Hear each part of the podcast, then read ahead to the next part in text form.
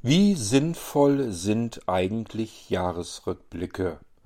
Darüber kann man diskutieren, vielleicht sogar sich streiten. Ich ganz persönlich mag Jahresrückblicke nur sehr bedingt, weil ich einfach finde, dass für jeden etwas anderes relevant war, das Jahr über verteilt. Und ich mag zum Beispiel nicht diese viel zu vielen Jahresrückblicke, die am Jahresende dann in den verschiedenen Fernsehsendern auftauchen. Äh, das sind mir einfach zu viele. Jeder Sender macht seinen eigenen Jahresrückblick. Letzten Endes ist überall das Gleiche drin zu erfahren. Wer ist gestorben, was hat so gegeben, welche Trends gab es und so weiter und so fort. Und vieles davon interessiert einen persönlich eigentlich fast gar nicht. Einen ganz persönlichen Jahresrückblick, den finde ich zwar interessant, aber natürlich nur für mich ganz persönlich. Ähm, was interessiert mich der Jahresrückblick von Hans Mustermann? Ähm, und der nützt doch nichts, weil den kann ich nur bei mir in meinem Kopf machen. Und ich muss sagen, wenn ich einen Jahresrückblick ganz persönlich zum Jahr 2022 machen müsste, dann wäre das kein besonders gut gewesenes Jahr. Obwohl wir bei Blinzeln ganz viel erreicht haben, ist persönlich dann doch einiges an Schicksalsschlägen gelaufen und daran erinnert man sich natürlich nicht so ganz gern. Darum soll es aber nicht gehen. Es ist kein persönlicher Jahresrückblick von mir, was mein persönliches Leben betrifft, aber ein trotzdem sehr persönlicher Rückblick, was Blinzeln betrifft. Und damit kommen wir wieder hier in den Irgendwasser zurück, denn hier gehört's hin. Was lief 2022 so alles bei Blinzeln? Normalerweise machen wir diese Jahresrückblicke, es sind dann mehrere, pro Säule, so will ich es mal nennen, also pro Themengebiet bei Blinzeln immer einen Jahresrückblick, weil es so viel ist, was bei uns auf der Blinzeln-Plattform läuft. Wir haben ja ganz viele unterschiedliche Dinge, die wir so im Jahr verteilt machen, unternehmen ähm, und ja, das macht dann einfach keinen Sinn, das alles in eine Sendung zu kippen, sondern das ziehe ich dann ganz gerne raus.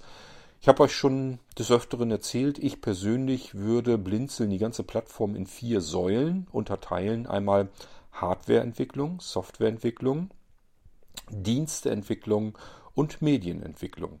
Also Hardware, Software, Dienste, Medien, wenn ihr so wollt.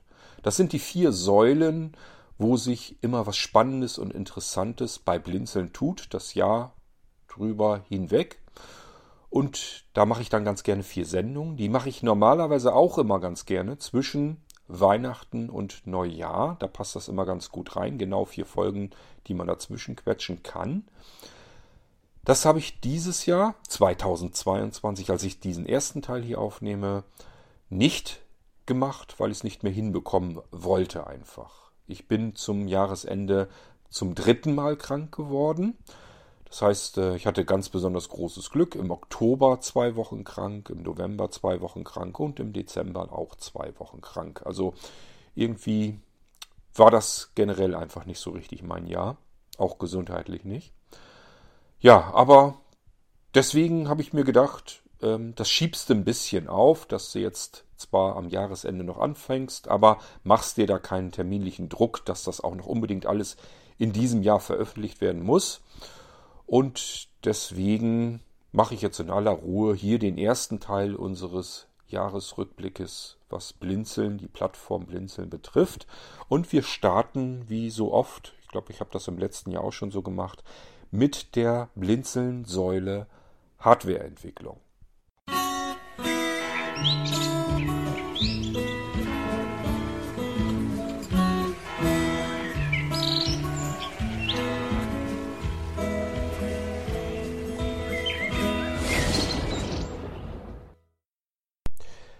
Und vorab, das mache ich glaube ich auch jedes Jahr so, gleich eine ganz gewaltige Einschränkung. Es geht hier nirgendwo um eine Vollständigkeit, sondern es handelt sich immer um einen Rückblick aus meiner Erinnerung heraus. Und da fehlt garantiert etwas. Das kann gar nicht vollständig sein, weil ich mich nicht an jede Einzelheit erinnern kann, die von Januar bis Dezember alle so gelaufen sind. Also von daher ähm, gehe ich immer in meinen Erinnerungen einmal so durchs Jahr hindurch und da werden mir sicherlich im Nachhinein, wenn ich die Folgen dann fertig habe, noch ganz viele Dinge einfallen, wo ich mir sage, scheiße, das hättest du aber auch noch mit reinnehmen müssen, das ist doch wichtig gewesen. Aber da haben wir dann eben Pech gehabt. Vielleicht ähm, kann ich es dann im nächsten Jahr erwähnen. Mal gucken. Wir beginnen mit der Hardwareentwicklung und äh, das wisst ihr auch, wir können uns bei Blinzeln nicht um alle Bereiche gleichmäßig kümmern. Das bedeutet, wenn ähm, eine andere Blinzelnsäule unsere Aufmerksamkeit frisst, dann tut sich bei anderen Säulen eventuell umso weniger. Das verschiebt sich dann jedes Jahr, ist dann mal hier ein bisschen mehr und dann im nächsten Jahr ist es da ein bisschen mehr, je nachdem, was alles so passiert. Bei Blinzeln die Hardwareentwicklung. Da wird es sicherlich einige unter euch geben, die sagen, was entwickelt Blinzeln denn das schon großartig? Die kaufen irgendwo irgendwelches Zeugs und das bieten sie dann wieder an und tun so, als wenn das alles Blinzeln ist. Das tun wir nicht. Das meiste, was ihr versteht unter Zubehör, das kaufen wir ein und bieten euch das wieder an. Das ist korrekt. Da sagen wir auch gar nicht, dass wir das entwickelt hätten, sondern wir beschreiben euch, was wir da haben für euch und das bieten wir euch an. Wenn da jetzt jemand unkt, naja, steht aber ja Blinzeln dran. Ja, sicher steht das da dran, weil das meistens No-Name-Produkte sind.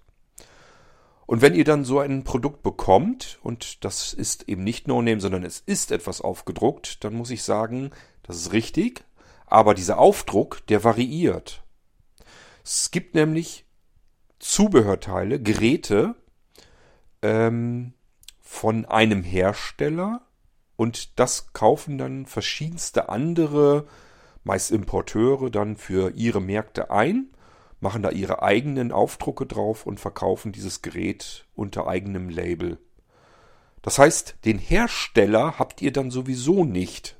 Wenn ihr etwas habt, keine Ahnung, nehmen wir mal irgendwie eine Powerbank oder so. Und ich sage euch, wir bieten euch bei Blinzeln eine super tolle Powerbank ein, weil weil die zum Beispiel ein Solarpanel hat, weil die einen Gummischutz drumrum hat, weil die Qi-Loading hat, weil die 40.000 mAh hat, was sehr ungewöhnlich ist, weil die Quick Charging hat, weil die alles Mögliche hat. So, und deswegen sind wir davon ganz begeistert und bieten euch das an.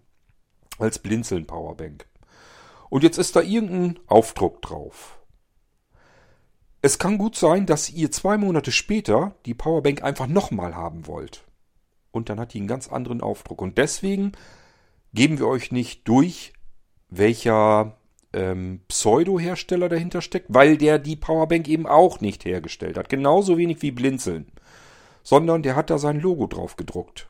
Wir könnten das von Blinzeln auch tun. Wir können direkt an den Hersteller gehen, die sitzen ja üblicherweise alle im asiatischen Raum, und sagen, wir hätten jetzt gern eine Europalette von diesen Powerbanks. Bitte macht uns da unser lumizierendes Blinzelnauge drauf, zusammen mit dem Blinzeln-Schriftzug, damit wir unsere eigenen Powerbanks anbieten können.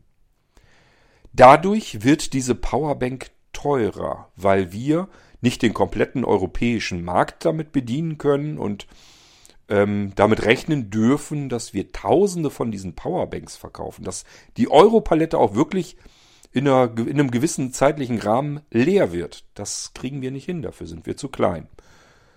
Bedeutet, wir müssen die kleinste mögliche Menge abnehmen und das ist auch immer die teuerste Menge pro Stück.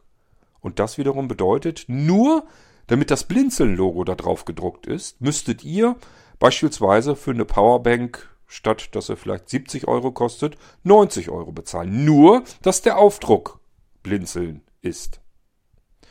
Und dann vielleicht noch in einer Blinzelverpackung. Sprich, dass der Karton auch noch mit Blinzeln beschriftet ist. Ist es euch das wert, nur damit da ein Blinzeln-Logo draufgedruckt ist, etwas viel, viel teurer einkaufen zu müssen?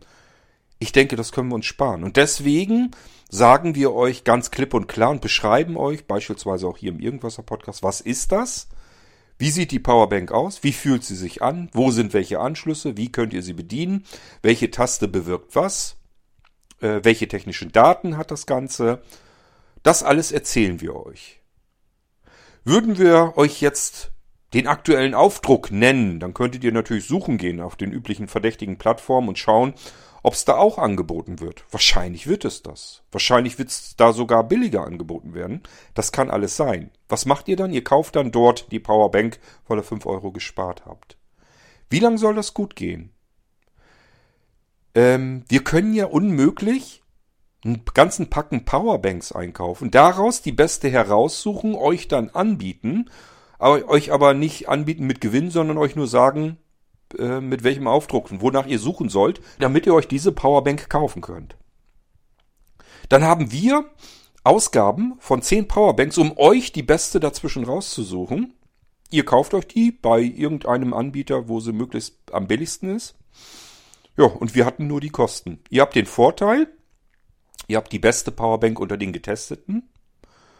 Ähm, kauft die da, wo sie am billigsten ist. Tja, und wir gucken dumm in die Röhre, weil uns das Geld natürlich fehlt. Die Einnahmen, die wir jetzt ja nicht haben, weil ihr habt hier die Powerbank nicht bei uns gekauft, sondern eben beim billigsten Anbieter. Ähm, und wir haben keine Einnahmen und das heißt natürlich, wir können die nächsten Sachen nicht mehr einkaufen, weil wir kein Geld haben dafür. Wenn wir also jetzt wieder anfangen und sagen, das nächste Mal wollen wir keine Ahnung, Bluetooth-Lautsprecher mal wieder zusammensuchen, die besten, können wir nicht, weil die Kasse leer ist, weil da kein Geld drin ist. Ihr habt ja nichts gekauft, ihr habt ja bei anderen Anbietern gekauft. Da habt ihr zwar die Powerbank gekauft, die wir euch empfehlen, weil wir zwischen verschiedensten Powerbanks die beste herausgesucht haben für uns. Ja, aber es nützt uns natürlich nichts, weil ihr sie woanders kauft, die Einnahmen fehlen, wir können die nächsten Produkte nicht testen. Also immer ein bisschen mit Sinn und Verstand dabei gehen. Ich sage euch auf jeden Fall und definitiv, das Logo, was auf einem solchen Zubehörgerät aufgedruckt ist, ist das ebenfalls nicht der Hersteller. Genauso wenig wie Blinzeln, nur dass das meistens ein größerer Anbieter ist, der hat eben mehr Kohle, kann dann in Asien sagen, ich möchte jetzt diese Powerbank haben mit unserem Logo drauf, in unserer Verpackung. Und dann sieht er einfach zu, dass er es möglichst schnell unter die Leute bekommt und möglichst viel umsetzen kann und dann gibt es die eben nicht mehr. Und wir machen das ein bisschen anders. Wir testen das alles, suchen das Beste dazwischen raus, bieten euch das dann an. Ihr könnt das dann einkaufen. Wir haben natürlich Gewinn drauf gerechnet. Davon wird die Blinzeln-Plattform mitfinanziert und das, was wir als nächstes testen wollen. Dass wir einfach weitere Testeinkäufe machen können und für euch die nächsten guten Sachen heraussuchen können.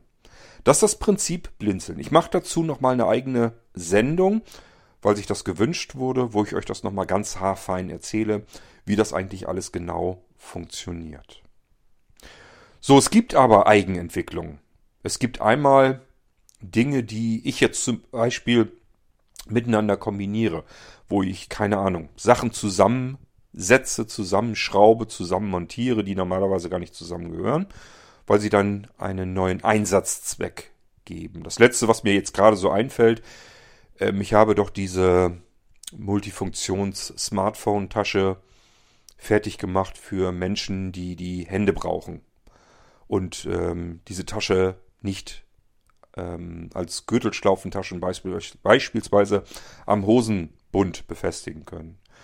Beispielsweise Rollifahrer, für die ist das immer so ein bisschen problematisch. Und was habe ich gemacht? Ich habe mir einen dazu passenden Ledergurt, eine Lederschlaufe gesucht und das Ganze mit dieser Tasche zusammengebastelt, so dass das wieder etwas Neues ergibt. Eine Smartphone-Ledertasche in einer extrem hohen Verarbeitungsqualität in Deutschland gefertigt. Mit mehreren Fächern, so dass man auch Geld, Münzen, Kreditkarten drin unterbringen kann. Plus Smartphone. Ähm, jemand hat es fertiggebracht, der hat ein kleineres Smartphone da reingesetzt und dann die zusätzliche Tasche dann noch benutzt, ähm, damit er den Kopfhörer unterbringen kann. Also das Headset und das Ganze über diese Halsschlaufe sich dann eben umgehängt. Das ist, wenn man es so fertig kaufen wollen würde, gibt's das schlicht und ergreifend nicht. Es gibt keine Smartphone-Taschen als Halsumhängetasche äh, für Rollifahrer. So, ich mache mir dann Gedanken, wie kriegt man das hin? Suche dann die Komponenten, die ich dafür brauche. Da sind dann Halteringe, die dann auch was halten. Die sollen ja auch nicht gleich kaputt gehen, auseinanderbiegen oder zerbrechen oder was auch immer. Dann sollen sie einigermaßen schick, passend aussehen. Also es soll jetzt auch nicht billiges Plastik sein. Die Gürtelschlaufe soll zu der Tasche passen. Die soll auch aus Leder sein. Die soll in der gleichen Farbe sein. Die soll vielleicht einen Karabiner haben, damit ich den Schlüsselbund von, von Haustürschlüsseln auch noch eben schnell mit dran klipsen kann und so weiter und so fort. Das sind so Dinge, da mache ich mir Gedanken, Wie kriegt man das für einen bestimmten Einsatzzweck am besten hin und kombiniere das, bastel euch das hier fertig zusammen, beschreibe euch das im Podcast und dann könnt ihr das als Blinzeln-Produkt fertig einkaufen. Würdet ihr nirgendwo anders kriegen. Das ist jetzt aber nur eine Kleinigkeit. Das können auch Geräte sein, die so gar nicht konzipiert sind. So, und dann haben wir natürlich noch die Möglichkeit, dass wir euch tatsächlich Geräte zusammenbauen können. Also wirklich Teile einkaufen, mal das Gehäuse, dann vielleicht das Mainboard.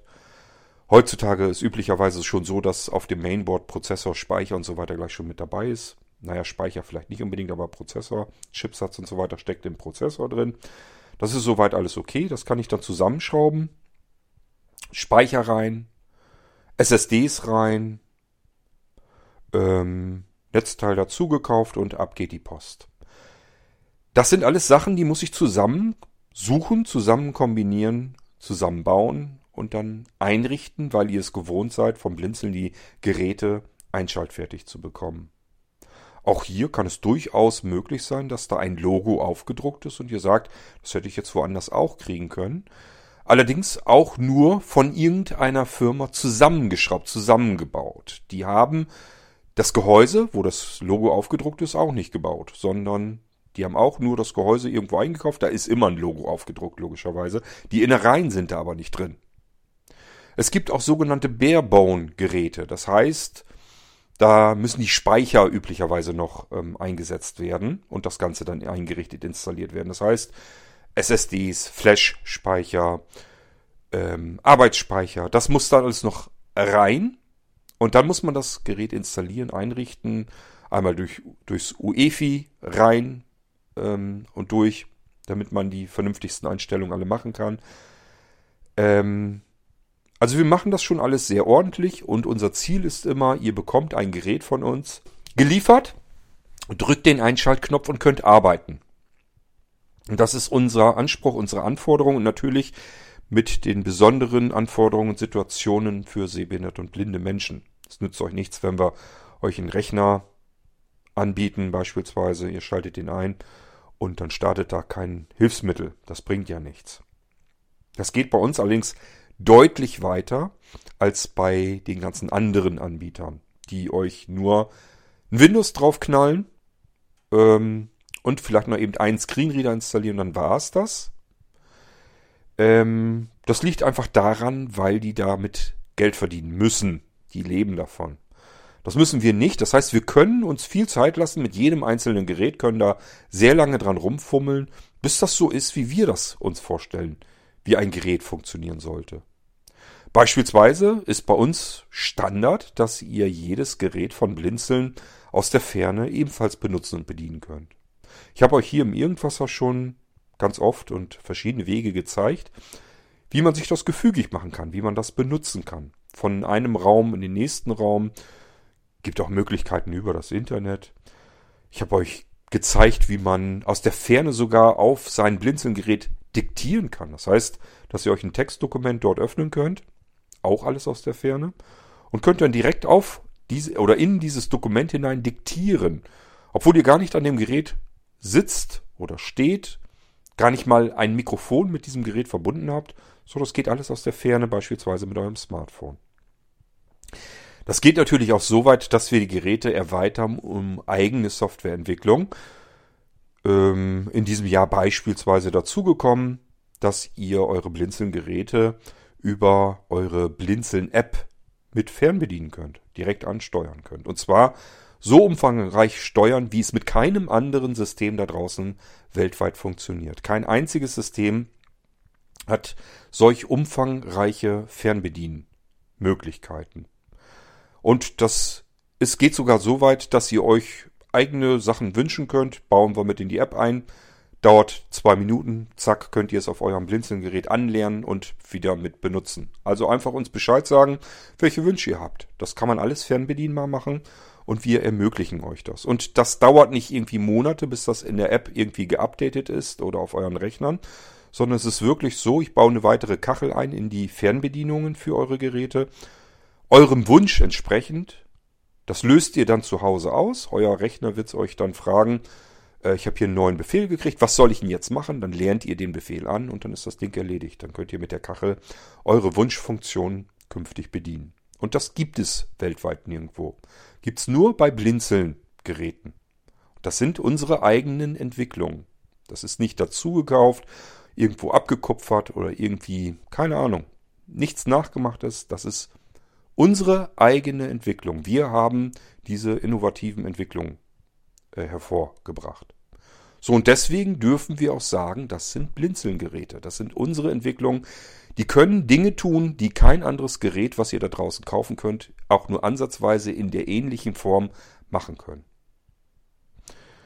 So, also, das erstmal so generell einführend. Ja, es gibt Dinge, wo wir nicht viel dran arbeiten können und auch nicht müssen, wo unser Einsatz, unsere Arbeit eigentlich daran liegt, verschiedenstes auszuprobieren, zu testen und für den Personenanwenderkreis der sehbehinderten und blinden Menschen gezielt zu testen, auszuprobieren, was ist für uns am geeignetsten. Und glaubt es mir oder glaubt es auch nicht, man muss das testen. Man kann nicht einfach ein oder zwei Teile kaufen auf dem Markt und sagen, ich habe das dann jetzt. Man muss mehr Sachen einkaufen das dann alles durchprobieren, austesten. Wenn man ganz viel Glück hat, sind da tatsächlich mal zwei Teile dabei, die man daraus dann benutzen kann. Also ich sag mal, wenn man jetzt, keine Ahnung, Bluetooth-Headsets, Kopfhörer oder so kauft, dann kaufen wir irgendwas so bei 20 Stück verschiedene ein und die probiere ich dann hier alle durch. Guck mir die genau an.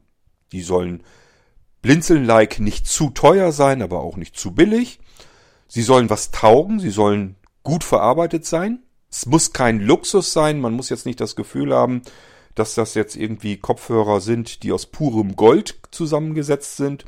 Darum geht es gar nicht, sondern sie sollen alltagstauglich sein, sie sollen gebräuchlich sein, sie sollen eine gute Verarbeitung haben, dass das nicht alles gleich kaputt geht, dass es angenehm zu tragen ist, dass sie natürlich eine vernünftige Audioeigenschaft haben, das heißt, dass sie gut klingen, vielleicht nicht am besten klingen, aber gut klingen ähm, und ich merke das immer dann, wenn ich aus diesen Sachen etwas teste und für mich selbst benutze. Ich habe euch schon etliche Male erzählt, mein Lieblingsheadset, mein Lieblingskopfhörer ist nach wie vor seit vielen Jahren der Blinzeln Festival Nackenfaltkopfhörer. Das war in der ersten Version schon, war von einem ganz anderen Händler, ganz anderes Logo dran gepappt. Und ähm, als ich ähm, mich nach einem Ersatz umschauen musste, war dieser Ersatz nochmal einen ganzen Zahn besser. Und von den Dingern habe ich überall, wo ich gehe und stehe, mehrere ähm, deponiert. So kann man es eigentlich nur sagen. Dass wenn bei einem der Akku leer geht, dann schnappe ich mir einfach den nächsten, kann nahtlos weiterhören und der erste kommt dann wieder an die Stromzufuhr, dass er aufgeladen wird. Und es spielt keine Rolle, die teuersten von Sennheiser, die teuersten von Bose. Ich habe die Dinger alle. Ich habe dicke, teure, viele hundert Euro teure Kopfhörer für mich hier privat, in meinem privaten Gebrauch. Kaufen für den Blinzeln-Shop würde ich sie nie, weil ich das nicht einsehe, so viel Geld auszugeben.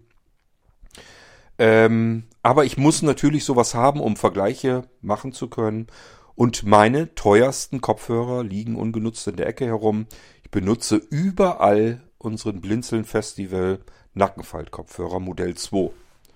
Und das tue ich jetzt schon so lang, ja, wie ich, wie ich den entdeckt habe. Das ist für mich nach wie vor mit Abstand das beste Headset, der beste Kopfhörer, den es überhaupt gibt. So, und das ist etwas, was dann natürlich in den Blinzeln-Shop gehört. So dass ich weiß, wenn ich euch das Ding schicke, dass es fast keine Chance gibt, dass ihr euch hinterher beschwert, was hast du mir da für einen Krempel verkauft. Sondern, dass ihr üblicherweise, das ist wirklich so der Standard, dass ihr üblicherweise ankommt und sagt, das ist wirklich ein geiles Ding. Der hat wirklich einen tollen Klang, tollen Tragekomfort, ist vom Preis her völlig in Ordnung. Ähm, das ist super, das Ding. Das war wirklich Gold wert, der Tipp. Dann ist, ist alles richtig passiert. Und das ist beispielsweise bei diesem Nackenfaltkopfhörer der Fall. Ich habe noch keine einzige Beschwerde gehabt und wir haben viele von den Dingern verschicken können. Das ist genauso bei den anderen Dingen auch. Manchmal passieren mir natürlich auch Schnitzer, dass ich denke, das ist jetzt was ganz Cooles, das bietest du mit an, das nimmst du mit ins Sortiment und äh, merke dann bei mir selbst, dass das in der Ecke liegen bleibt. Das heißt, ich fand das irgendwie total klasse und spannend und interessant, hab gedacht, das ist was für mich, also kommt es auch in den Blinzeln-Shop mit rein ins Sortiment und merke dann, ja, war ganz spannend, ganz interessant, aber ähm, es hat sich nicht als Alltagshelfer herausgestellt. Also, dass ich es jeden Tag in die Hand nehme, jeden Tag benutze. Und dann weiß ich einfach, hm, das kann bei euch auch passieren. Es könnte bei euch auch sein, dass ihr das gar nicht jeden Tag benutzt und dann vielleicht auch euch sagt, ja, jetzt habe ich das bei Blinzeln gekauft. Äh, fand ich jetzt spannend, habe ich aber nie wieder benutzt. Muss ich euch sagen, geht mir manchmal auch so. Ist sehr selten. Ich versuche also auch wirklich schon die besten Sachen wirklich herauszugreifen und auch nur dann in den blinzelnden Shop zu nehmen, wenn ich da selbst von überzeugt bin. Ich muss da selbst von überzeugt sein, muss da sagen, das ist einfach vom Preis-Leistungs-Verhältnis her super, ähm, von der Bedienung her, von der Qualität her, von der Verarbeitung her. Hier stimmt alles. Das ist ein gutes, ausgewogenes Ding. Dann fühle ich mich jedenfalls wohl, euch das dann auch anzubieten. So, und das bedeutet immer, dem geht immer voraus, ich muss ganz viele von den Dingen einkaufen, wenn es davon überhaupt mehrere gibt. Und äh, das Beste zwischen heraussuchen und das kann ich euch dann anbieten. Das funktioniert nur, wenn ihr es anschließend bei uns auch kauft und nicht rumquengelt, dass ihr dann sagt, äh, ich habe jetzt geguckt, das hatte den und den Aufdruck, das habe ich jetzt, keine Ahnung, auf irgendeiner Plattform oder irgendwo weltweit noch billiger eingekauft. Ich hatte kürzlich jemanden, der hatte sich den Festival Studio, unseren, unser Studio-Mikrofon und Aufnahmegerät gekauft hatte gesagt, dass ähm, übrigens, das habe ich jetzt in den USA für so und so viel Dollar gefunden. Das war billiger.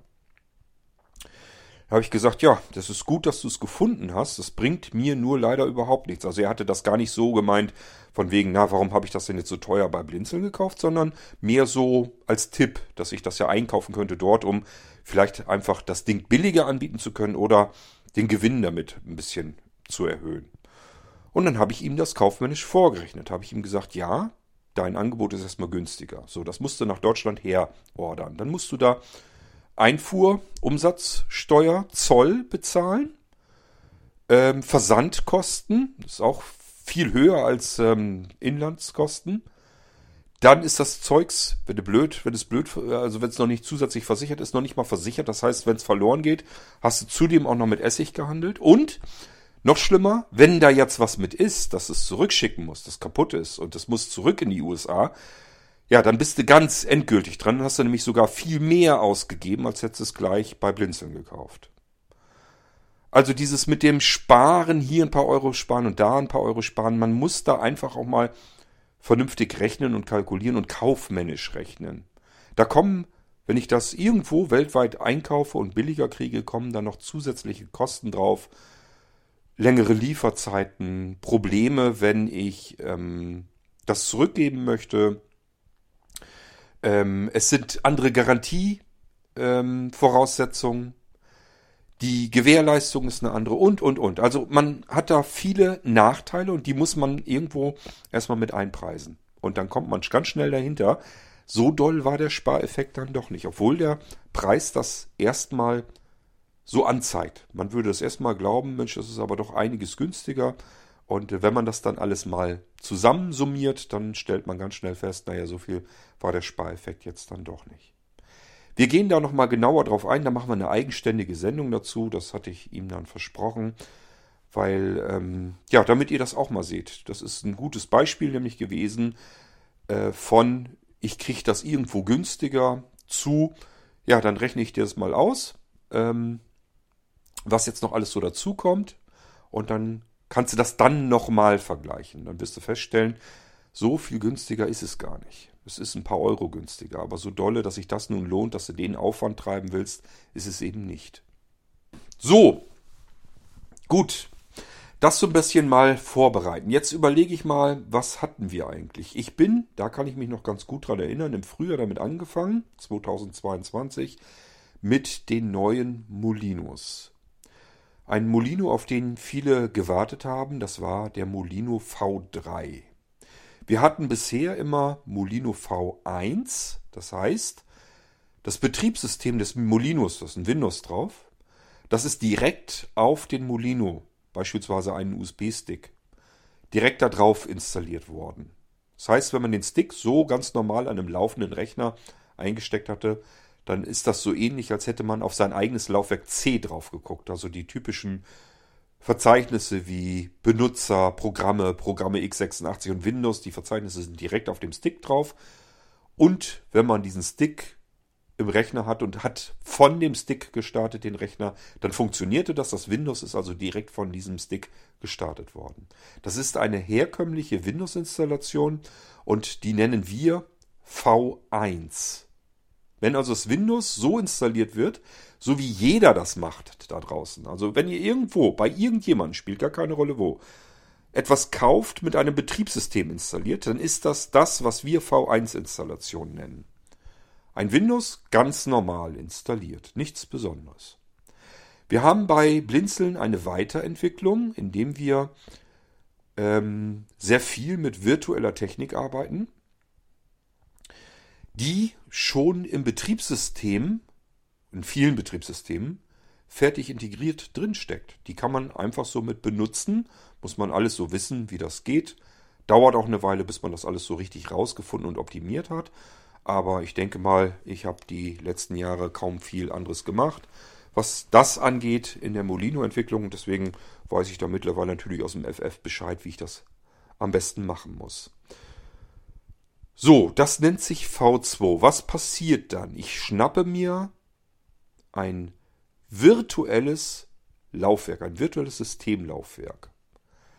Virtuell bedeutet erstmal in diesem Fall, es handelt sich um eine einzelne Datei auf einem richtigen, einem realen Datenträger. Nehmen wir ruhig wieder einen ganz normalen USB-Stick. Da ähm, richte ich mir eine einzelne Datei ein, die ein, einen virtuellen, die einem virtuellen Systemdatenträger entspricht. Das heißt, das ist wie eine Image-Datei, eine Festplattendatei, wo alles, was auf normalerweise einer Festplatte oder einer SSD drauf ist, das steckt jetzt alles in einer Image-Datei drin, in einer einzelnen Datei. Und hier hinein installiere ich dann das Betriebssystem, beispielsweise ein Windows. Ich kann sogar mehrere Betriebssysteme dort hinein installieren, in ein und dieselbe virtuelle Laufwerksdatei. Kann das darin dann wieder mit dem Multi-Boot-System machen. Das macht keinen Sinn, da kann man besser eine zweite Datei dafür nehmen, aber möglich ist das alles. Ist, man kann das einbinden beim Starten eines Rechners als reales Laufwerk und insofern kann man damit alles das tun, was man mit einem realen Laufwerk eben auch tun kann. So, der Vorteil ist, glaube ich, klar, der müsste auf der Hand liegen. Eine einzelne Datei, wo jetzt mein komplettes Computersystem drauf ist. Mein Office, meine E-Mails, mein Betriebssystem, also das Windows, das ich starten kann auf dem Rechner. Alles in einer einzelnen Datei drinne.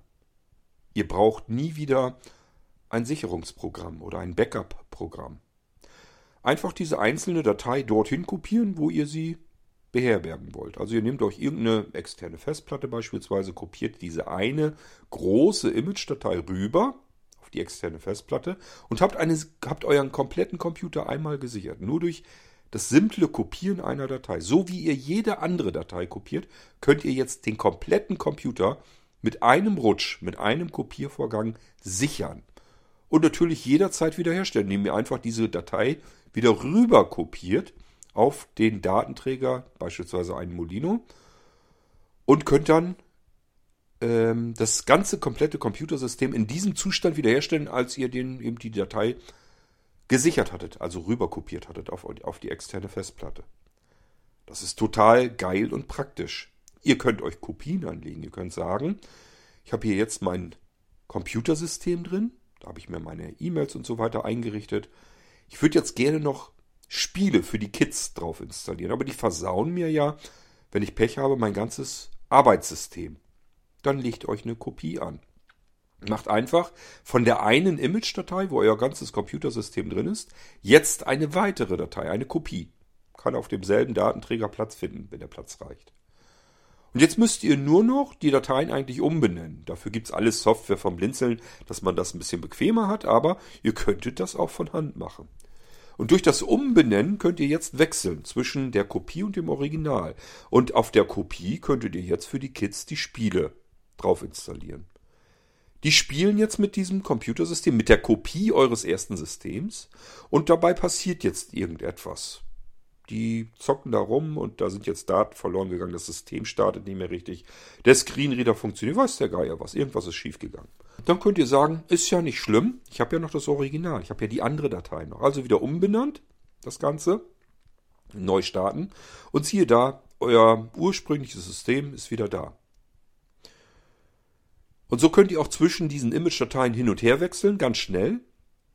Innerhalb von Bruchteilen einer Sekunde ist diese Image-Datei ausgetauscht. Und somit könnt ihr ähm, auf so vielen unterschiedlichen Computersystemen arbeiten, wie ihr persönlich für euren Bedarf gebrauchen könnt. Ihr könnt jederzeit Kopien davon machen, auslagern, wieder hineinholen, dazwischen wechseln. All das, was ihr mit einer einzelnen Datei eben tun könnt.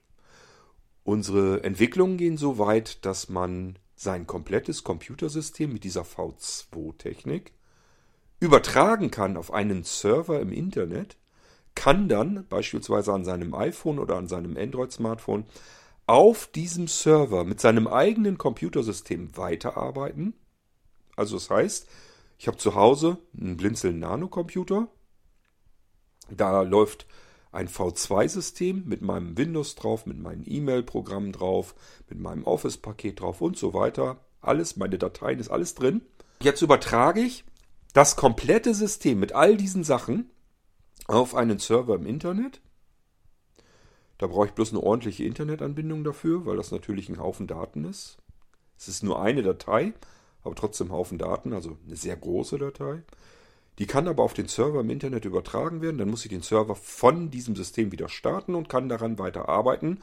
Aus der Ferne von meinem Smartphone oder Tablet oder einem anderen Computer aus.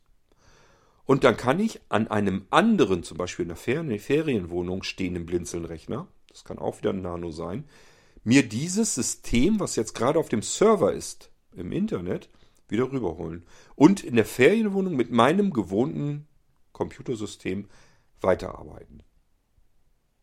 Und das ist eine Entwicklung, auch das findet man weltweit nirgendwo. Es gibt nicht mal ansatzweise irgendwas in diese Richtung. Also es hat noch nie jemand überhaupt auch nur versucht, so etwas zu machen.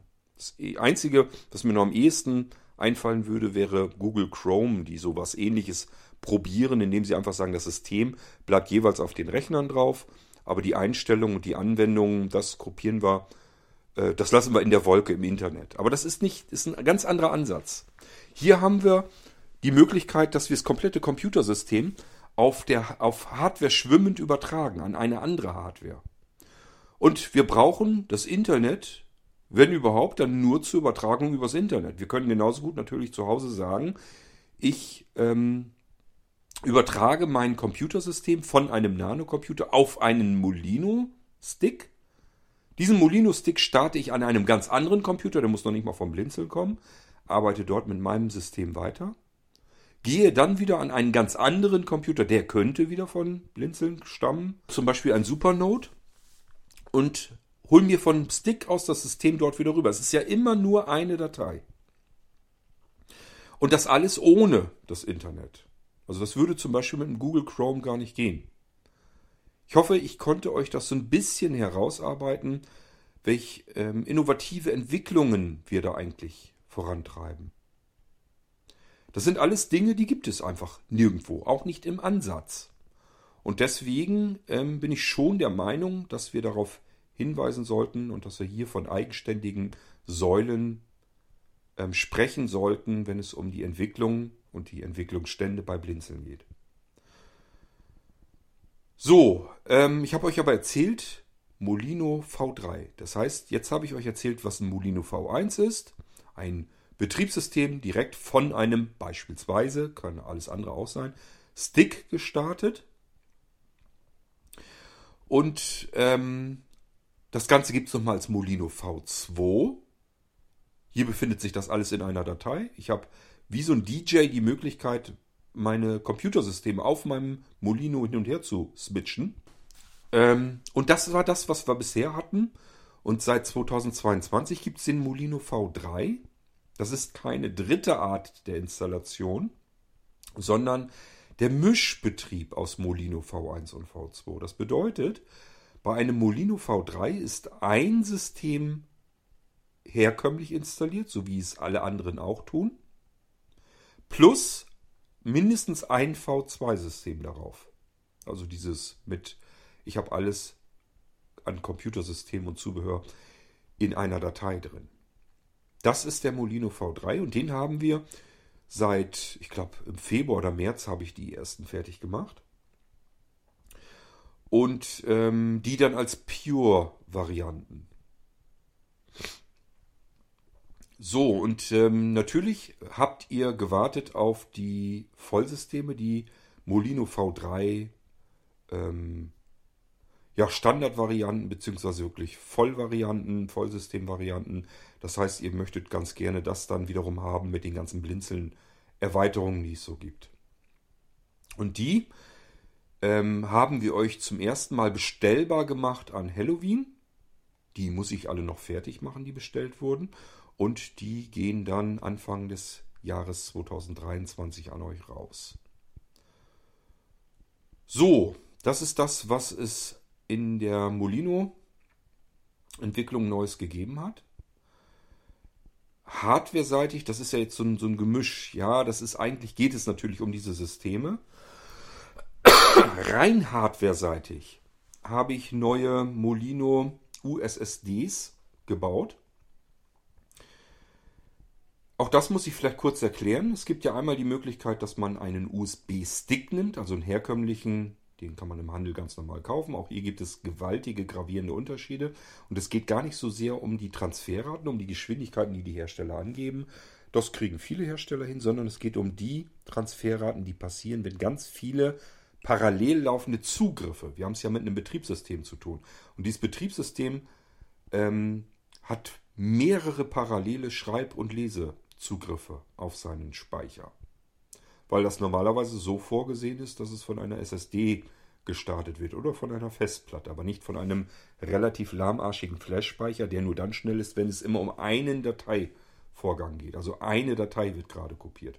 Das wäre der normale Vorgang.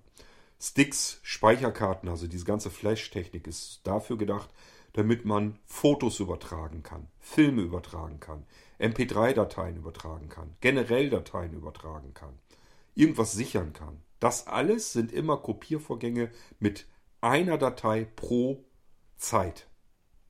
Wenn man ein Betriebssystem davon startet, macht dieses Betriebssystem ganz viele Dinge parallel laufend. Das heißt, mehrere Schreib- und Leseprozesse finden jetzt statt und dabei, weil das so von den Herstellern nicht konzipiert ist, brechen die meisten Speicher in sich zusammen. Das heißt, die Transferraten werden so lahmarschig, dass das Betriebssystem nicht mehr vernünftig schnell genug starten kann. Das wird dann extrem brachial langsam, da mag man nicht mitarbeiten. Das ist der Unterschied auch hier. Ich muss die Flash-Speicher testen, möglichst viele, um dann wieder die ähm, besten zwischen rauszusuchen, die man dann nehmen kann, um Molinos auf Flash-Speichern euch anzubieten. Das ist im Fall von Speicherkarten mittlerweile so kriminell geworden, dass ich euch äh, Molinos, also wir reden jetzt von den Molinos äh, mit Betriebssystemen drauf, als äh, Speicherkartenlösung gar nicht mehr anbieten mag. Also wenn ihr sagt, das wäre eigentlich viel praktischer, wenn ich das hier mit meinem Kartenleser machen könnte, dann sage ich immer schon, bitte lass es sein, vergiss es einfach.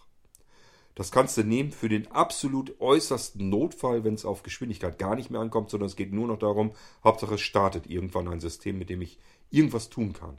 Ansonsten lasst es sein, Molino als Speicherkartenlösung nicht gut, sondern USB-Sticks nehmen.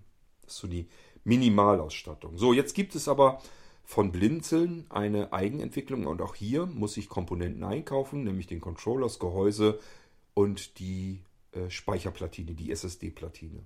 Das muss ich einzeln einkaufen. Dann muss das zusammengeschraubt werden. Dann kümmere ich, ich mich üblicherweise noch drin um eine vernünftige Wärmeableitung. Das ist nämlich immer so ein bisschen das Problem. Je performanter die SSD-Speicher sind, desto und, und vor allen Dingen desto kleiner das Ganze wird. Also je mehr Speicher ich auf engstem Raum zusammenschrumpfen lasse und dann noch in ein enges Gehäuse reinschraube, desto heißer wird es. Und damit das dann funktionsfähig bleibt und langlebig ist, muss man diese Hitze von dem SSD-Platinenspeicher weggeleitet bekommen. Am besten einfach auf das Gehäuse übertragen. Damit das funktioniert, Luft ist ein beschissener Wärmeleiter, legt man intern eine Wärmeableitung, das heißt irgendetwas, was Kontakt hat mit der SSD-Platine, was gut leitet und dann direkt ans Gehäuse geht. Das sind üblicherweise Metallgehäuse. Und dann wird das Gehäuse zwar recht ordentlich warm, aber äh, die SSD-Platine kann eben ihre Hitze loswerden und somit funktioniert das Ganze wieder. Auch hier gibt es nicht so wirklich Hersteller, die sich darauf spezialisiert haben. Wahrscheinlich auch hier wieder, weil das nicht so vorgesehen ist. Es gibt natürlich jede Menge SSD-Speicher, die ich per USB betreiben kann. Die sind aber auch alle nicht so richtig dafür gedacht, dass ich da Betriebssysteme davon starte, sondern eher so als Backup-Lösung, schnelle Kopierlösung und so weiter. Dafür ist es in erster Linie gedacht. Und dann wird das auch nicht so furchtbar heiß.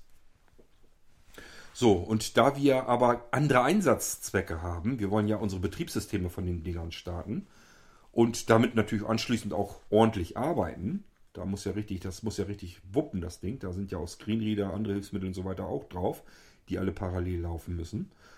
Das kann dann eben passieren, dass es relativ warm wird und deswegen müssen wir uns da selber drum kümmern, wie wir das vernünftig bauen. Und auch das gehört mit in den Bereich Hardwareentwicklung.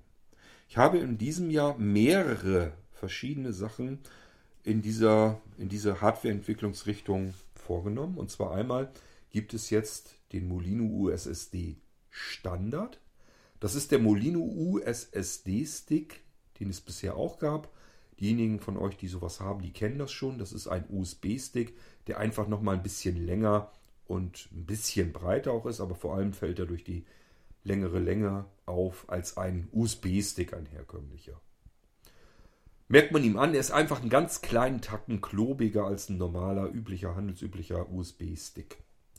Aber es ist eben eine SSD-Platine, ein hochperformanter SSD-Speicher da drin, der normalerweise für hochperformante also sehr leistungsstarke Rechner intern auf das Mainboard verschraubt gedacht ist. Das wird jetzt in ein Metallgehäuse mit einem USB-Controller und USB-Anschluss eingebaut, Wärmeableitung rein und dann bekommt ihr das Ganze an die Hand.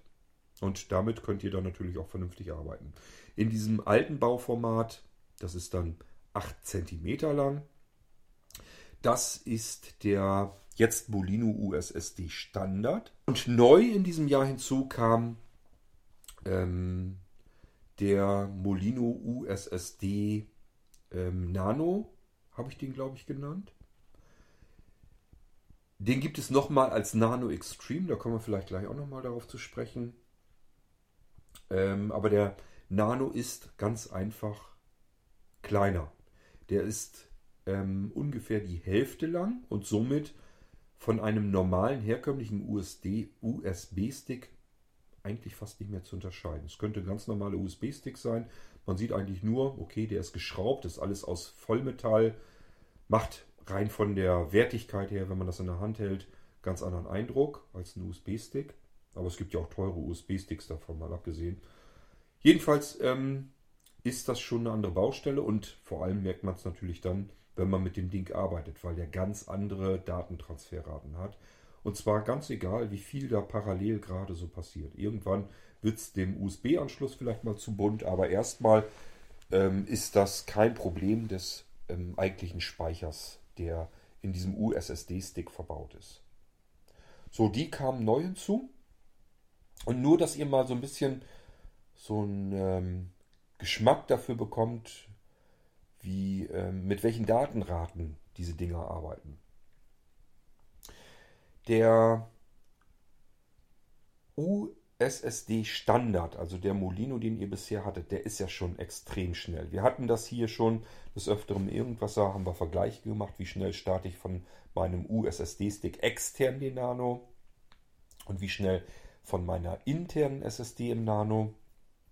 Und da haben wir ganz oft gemerkt, das sind einzelne wenige Sekunden, die das interne Laufwerk schneller booten kann. Da das aber nichts ist, was nur auf einem Blinzeln-Computer läuft, stelle ich mir beispielsweise bei euch einen Rechner vor, wo ihr vielleicht noch eine Festplatte eingebaut habt und startet jetzt diesen Rechner mit der internen Festplatte von einem externen Molino U SSD Stick. Der wird viel, viel schneller starten als eure interne Festplatte. Also euer Computer läuft plötzlich auch noch schneller, obwohl ihr von einem USB-Stick, optisch gesehen, startet. Das, ich muss mal das Mikrofon wieder richten. Das Nadelöhr ähm, ist immer euer USB-Anschluss. Der Speicher, der kann immer mehr als euer USB-Anschluss.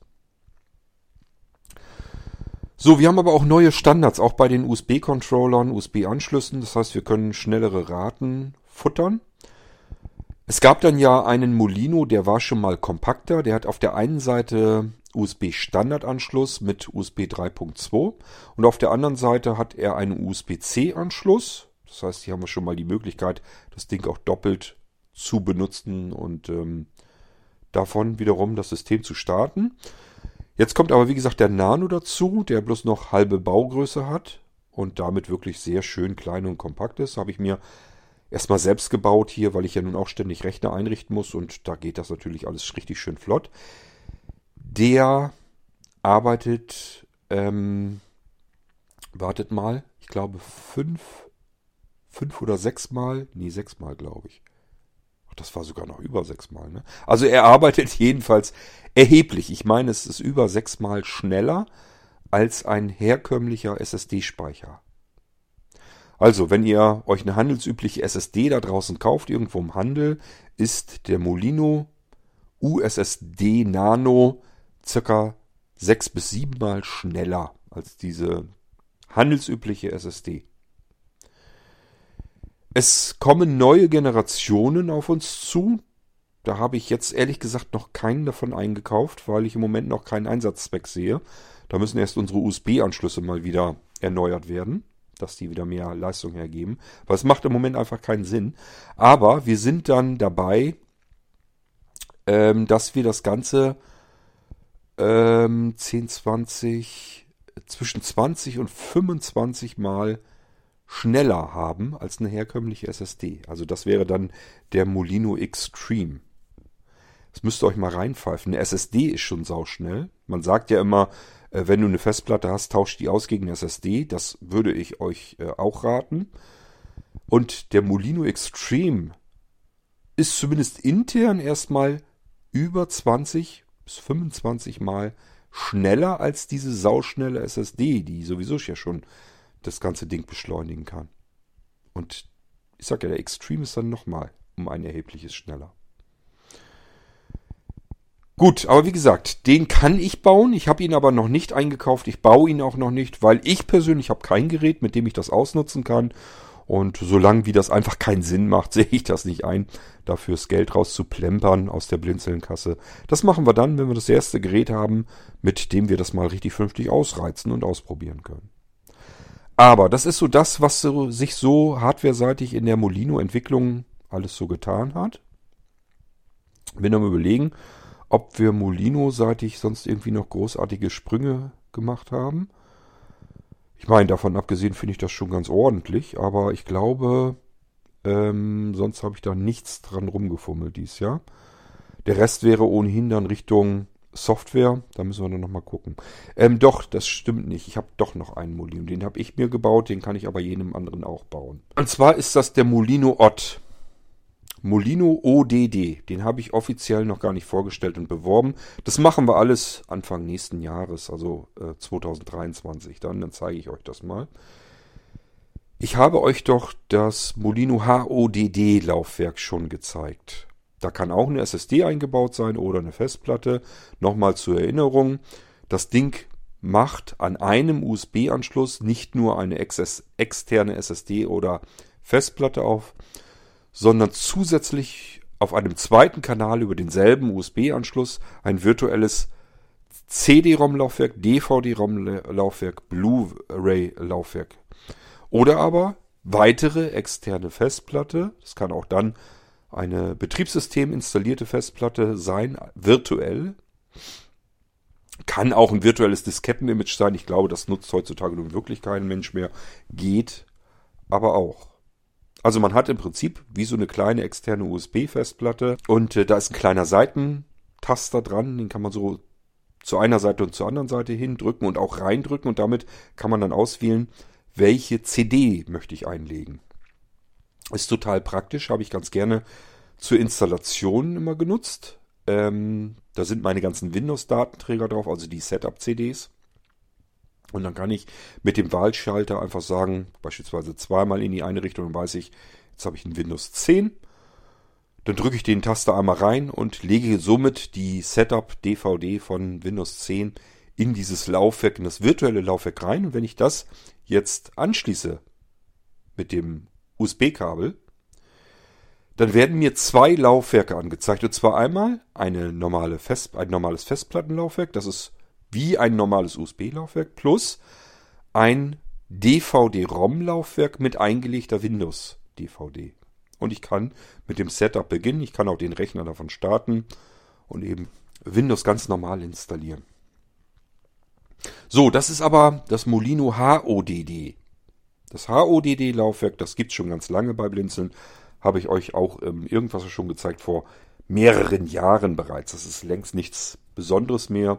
Es ist zwar immer noch innovativ, es gibt nicht so wahnsinnig viel, was man da draußen bekommt, schon gar nicht so fertig eingerichtet. Ihr bekommt die Dinger mit Vollausstattung gleich mit sämtlichen Setup-CDs und DVDs von Windows. Es geht runter bis, äh, dass ihr Windows 95 installieren könnt und so weiter und so fort. Ähm, ja, aber jetzt gibt es eben den Molino S. Nee, Quatsch. Doch. Ich habe mich nämlich eben verplappert. Ähm, es heißt eigentlich Molino SODD. Da ist jetzt zwar SSD-Speicher drinne, das wäre aber eigentlich auch nichts Besonderes, weil in das HODD-Laufwerk hätte ich euch auch eine 2,5 Zoll SSD reindrücken können. Manche haben das Ding gleich mit SSD bestellt, ist also nicht das Problem gewesen. Aber dies ist eigentlich nochmal ein ganz anderes Laufwerk. Das funktioniert jetzt auch mit hochperformantem Platinenspeicher und zwar auch hier der kurze Speicher der dann also nur 4 cm lang ist. Und dieses SODD-Laufwerk hat zudem noch weitere Möglichkeiten. Es kann nämlich den kompletten Speicher äh, mit einem eigenen internen Kryptochip absichern. Das heißt, wir können hier eine Zahlenkombination vergeben und dann wird über diesen Kryptochip alles, was wir auf dieses Laufwerk draufpumpen, wird alles verschlüsselt drauf gespeichert. Und nur wenn ich diesen Code wieder eingeben kann, dann kann ich das Laufwerk so wieder hinbekommen, dass ich mit den Daten was anfangen kann. Ansonsten bleibt es Datenmüll. So dass ich diesen Speicher, dieses Laufwerk, zudem auch nochmal verlieren kann. Dann ist es zwar sehr ärgerlich, weil die nun wirklich nicht günstig sind, aber ähm, zumindest kommt man an die Daten nicht mehr dran. So, und auch dies ist ein ODD-Laufwerk. Steht übrigens für Optical Disk Drive. Ähm, und das S steht für ähm, ja, SSD meinetwegen oder Security oder Smart oder was immer ihr für das S auch nehmen wollt. Ähm, da wird eben eine SSD-Platine, hochperformanter Platinenspeicher eingebaut. Und ansonsten habe ich es hier jetzt nicht mit einem seitlichen ähm, Schalter zu tun, sondern mit einer Tastatur vorne auf dem speichert. Es müsst ihr euch vorstellen, wie so ein, so ein USB-Stick.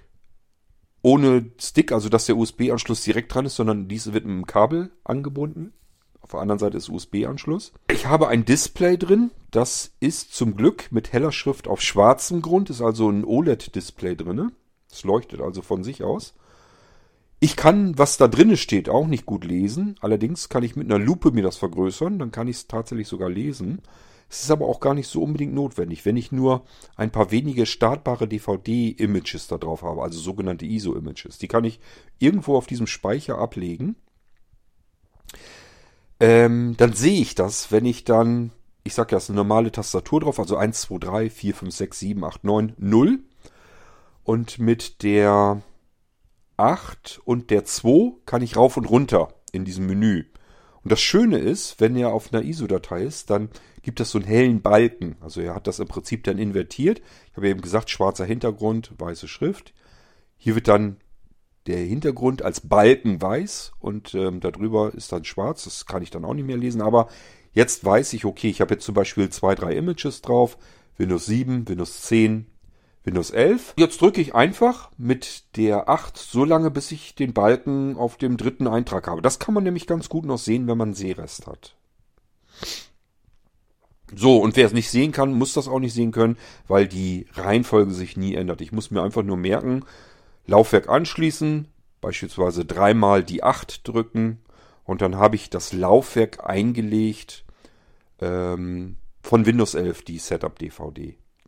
Die ist nur natürlich nur virtuell. Ich kann aber jede CD, jedes, jede DVD, jede Blu-ray auf diesem Speicher unterbringen. Ist auch natürlich Software mit drauf, womit ich das tun kann. Das heißt, ich kann theoretisch auch meine komplette Musiksammlung, meine ganzen Musik-CDs auf meinen winzig kleinen USB-Groß, USB-Stick großen Speicher hin, hin drauf rippen.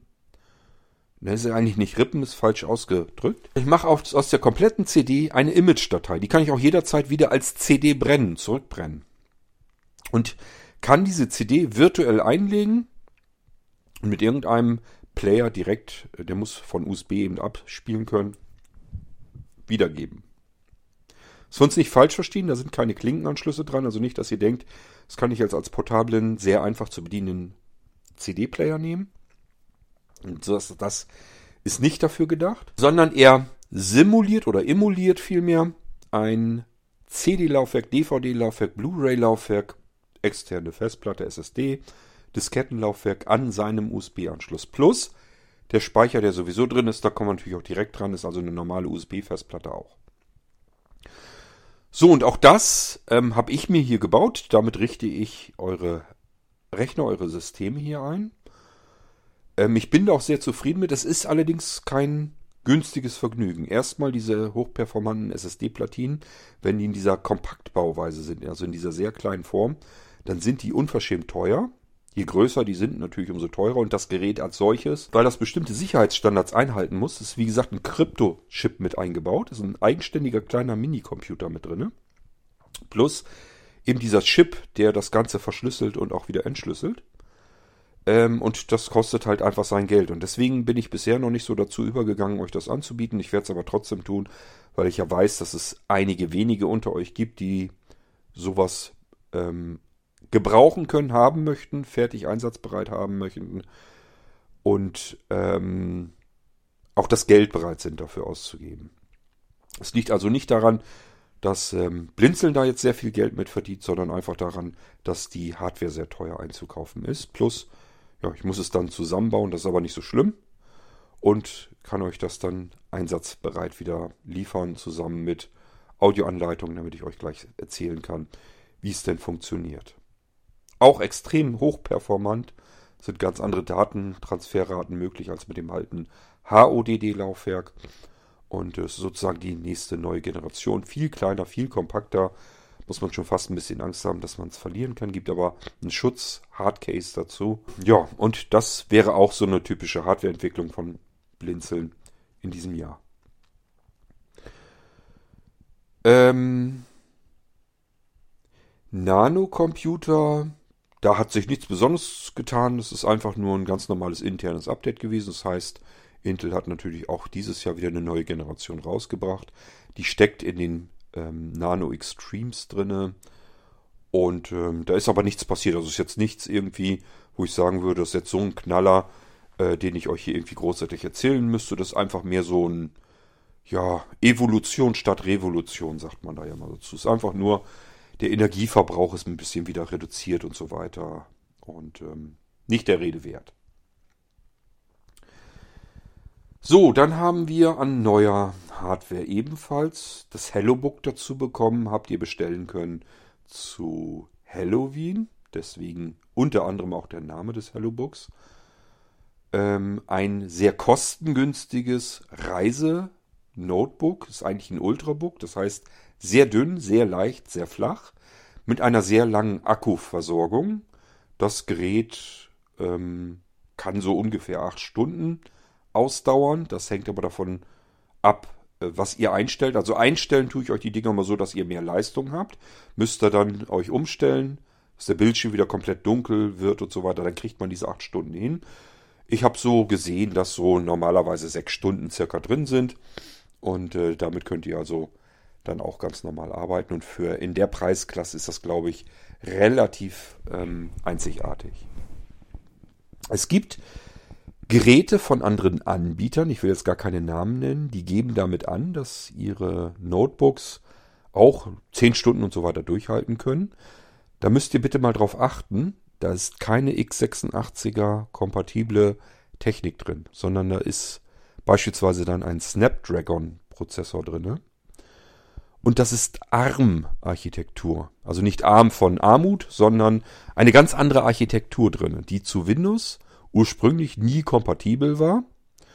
Und äh, Microsoft hat ein, äh, eine Windows-Version gebastelt, die auf ARM-Architektur läuft und hat dann, ist dann dazu übergegangen, alles, was so im Mainstream ist an Apps, keine alten Programme, sondern wirklich Apps, die haben sie dann konvertiert, also übersetzt sozusagen optimiert für dieses System, für das Windows, ähm, das eben auf ARM-Architektur läuft.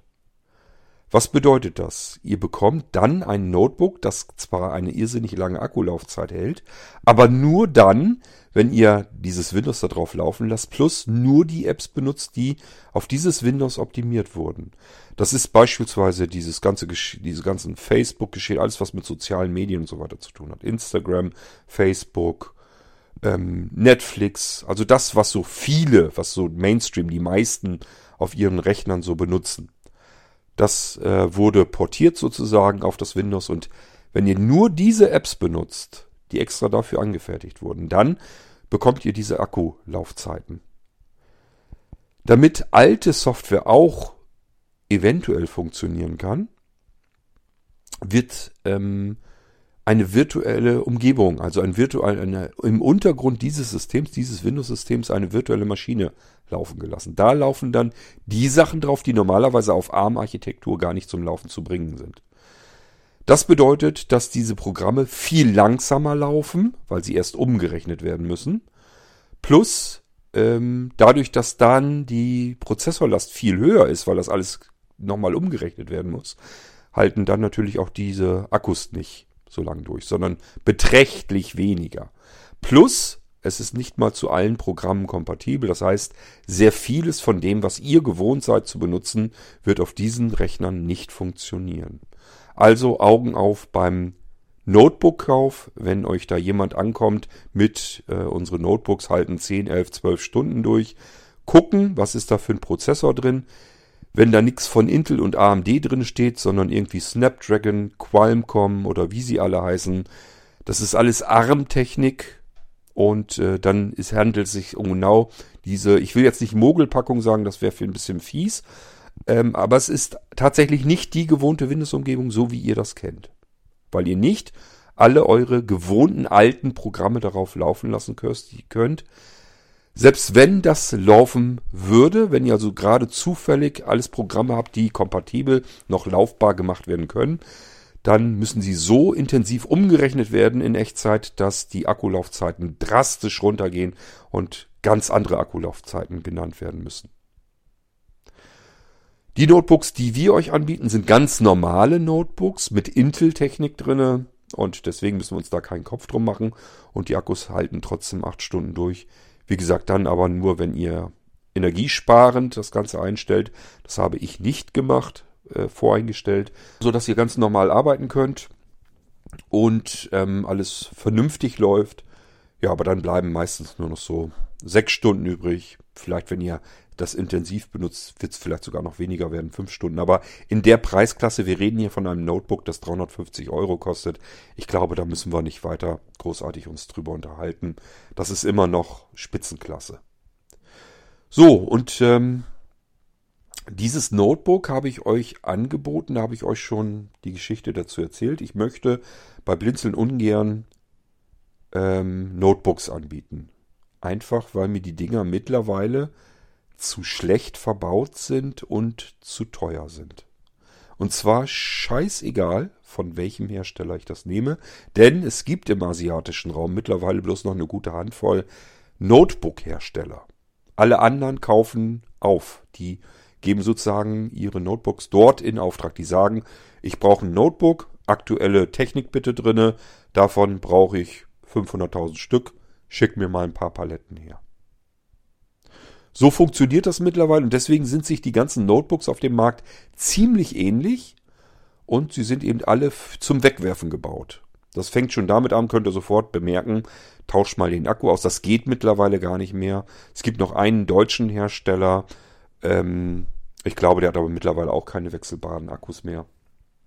Und ähm, der hat andere Nachteile. Ich habe da, glaube ich, auch über die Story nochmal kurz erzählt. Also von dem würde ich persönlich auch noch nicht mal mehr was kaufen weil die auch nicht gerade sich mit Ruhm bekleckern, wenn man dann doch mal ein Problem hat. Aber es ist eine ganz andere Geschichte, interessiert jetzt gar nicht weiter.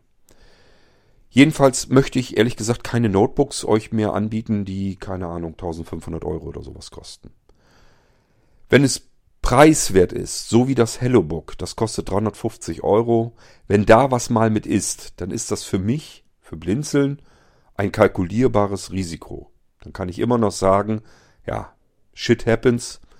Doof, kann aber leider passieren. Ich habe es nicht gebaut. Und ich weiß ja, dass die Notebooks allgemein einfach nicht mehr von der Qualität her so sind wie noch vor 15 Jahren oder vor 10 Jahren auch noch.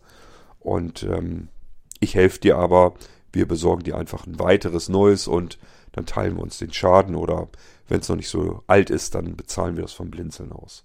Weil das ein Betrag ist, den wir stemmen können.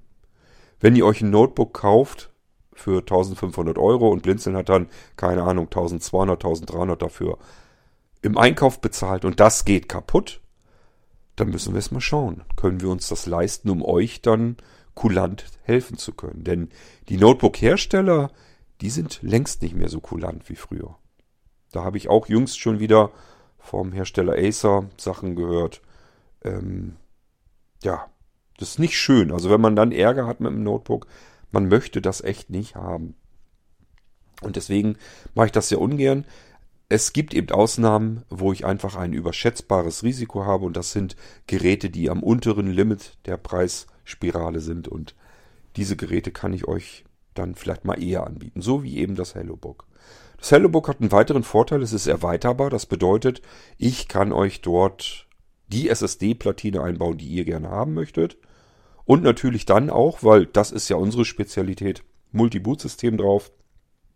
Das Ganze zusätzlich als V3-System. Das bedeutet, wenn ihr ein HelloBook kauft und euch das mit einer Erweiterung kauft, mit einer zusätzlichen hochperformanten SSD-Platine, die ich euch da einschraube, dann kommt das Betriebssystem, das ihr startet, auch von dieser SSD-Platine, weil die schneller ist als der interne Flash-Speicher. Das heißt, diese Notebooks haben intern einen Flash-Speicher, wo normalerweise das Windows davon startet.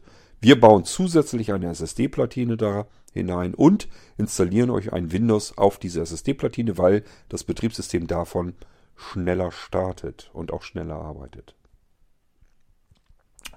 So, und zusätzlich kommen unsere V2-Systeme und ich habe euch erzählt, Mischbetrieb V1 plus V2 ergibt V3. Das heißt, hier haben wir alles drauf. Wir haben ein V1, also ein normal installiertes Windows auf dem Flash-Speicher, ein normal installiertes Windows V1 auf dem SSD-Speicher, wenn ihr das Notebook mit SSD-Erweiterung kauft. Plus V2-Systeme sind auch noch drauf. Und das Ganze versuchen wir auch noch so hinzukriegen, dass ihr sowohl Windows 10 als auch Windows 11 switchen könnt. Also nicht euch entscheiden müsst, äh, ich will jetzt mein Windows 10 upgraden und dann ein Windows 11 haben, sondern ihr könnt jederzeit sagen, jetzt starte ich mal Windows 10 Jetzt möchte ich aber doch lieber Windows 11 starten. Jetzt starte ich dann doch lieber wieder Windows 10. Und jetzt wieder Windows 11. So, das ist das Hello Book. Das ist auch mit neu ins Sortiment gekommen. Vielleicht für diejenigen unter euch interessant, die ein günstiges Notebook suchen, das bitte nicht als Hauptarbeitssystem gedacht ist. Ein Notebook für 350 Euro kann keinen Rechner ersetzen, der normalerweise 2000 Euro kostet. Bitte so nicht verstehen. Wir können auch nicht hexen und zaubern. Es ist ein ordentliches Reisenotebook. Da hat man den Vorteil, wenn es mal gestohlen wird oder kaputt geht und vielleicht schon zwei, drei Jahre auf dem Buckel hat, dann kann man sich sagen, naja gut, das hat vor drei Jahren 350 Euro gekostet. Das ist ein bisschen ärgerlich, ist ein bisschen ätzend, dass es jetzt weg ist. Aber stellt euch mal vor, es wäre ein Notebook gewesen, wofür ihr 2000 Euro ausgegeben hättet. Wäre wesentlich ärgerlicher gewesen. Schön. Das ganze Ding ist 14 Zoll.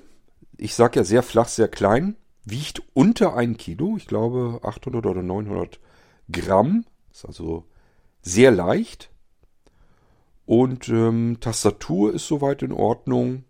Also ähm, ich habe jetzt von der Qualität her war ich jedenfalls erstaunt, dass ich da so ein ordentliches Notebook auspacke. Deswegen habe ich gesagt, wenn schon Notebook, dann ist das hier eins für Blinzeln fürs Sortiment.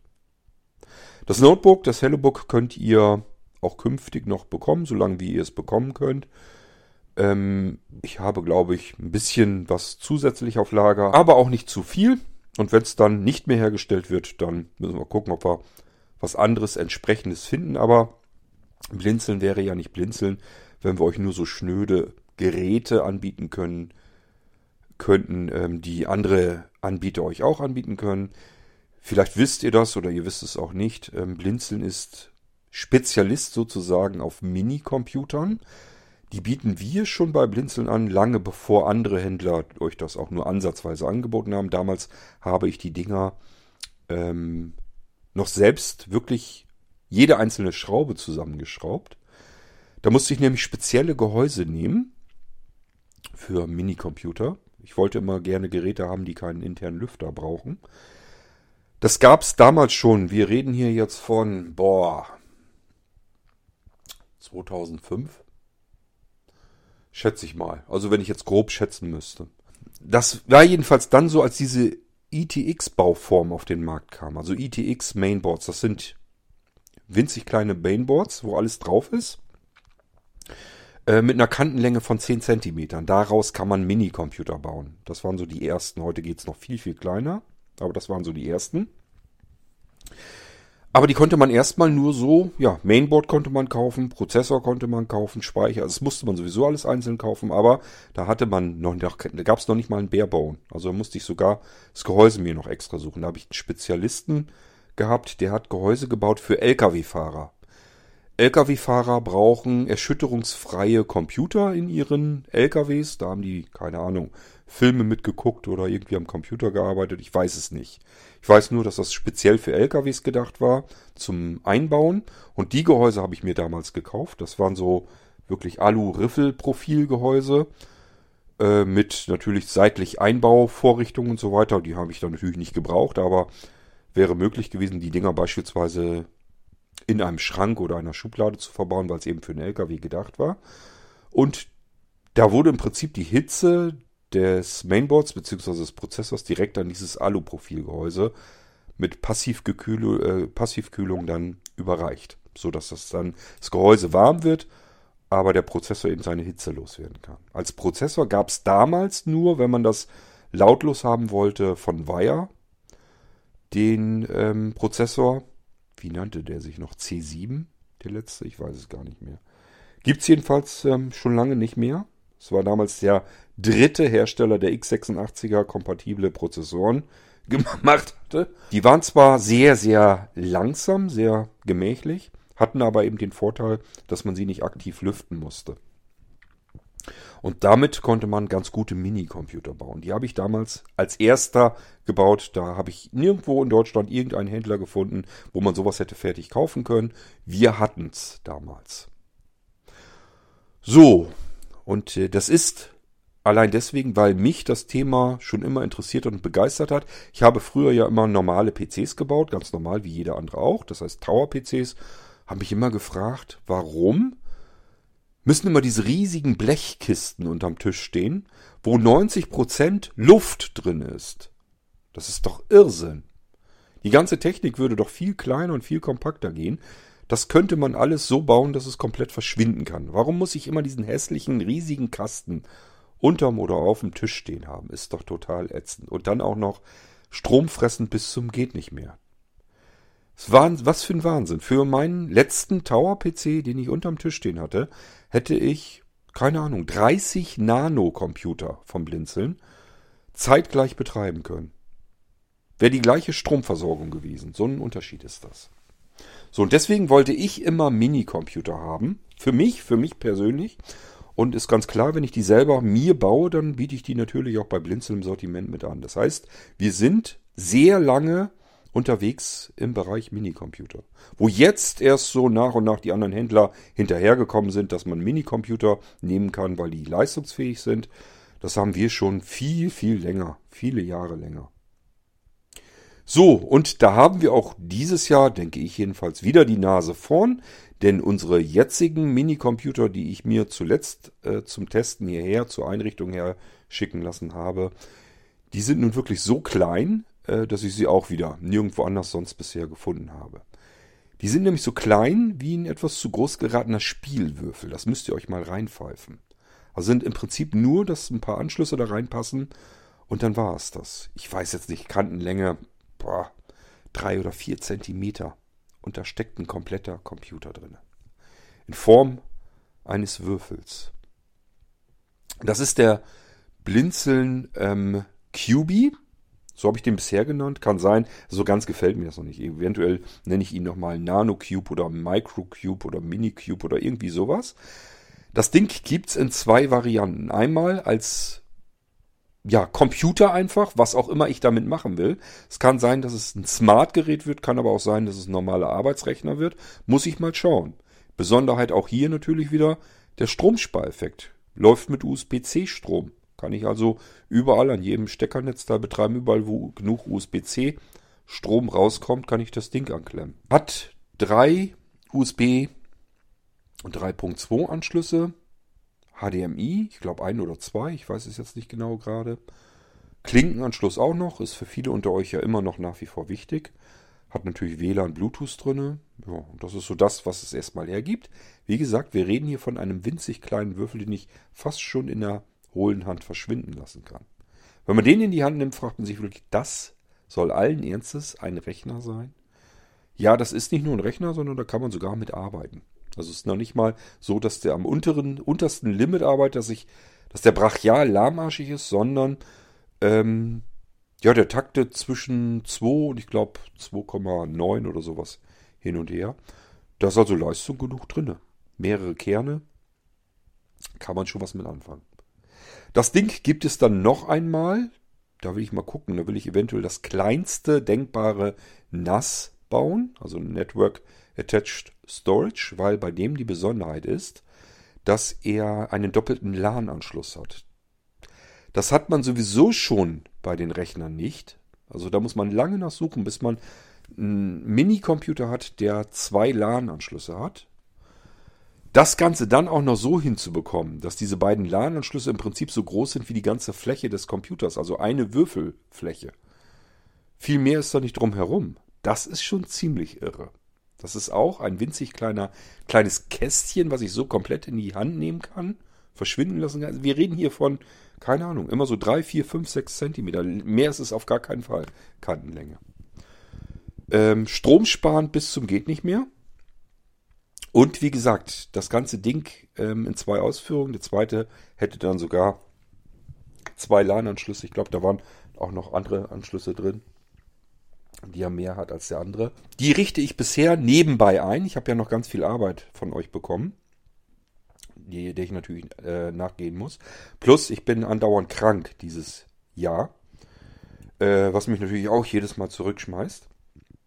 Und trotzdem richte ich nebenbei diese Dinger ein, um zu schauen, was können wir da so alles mit anfangen.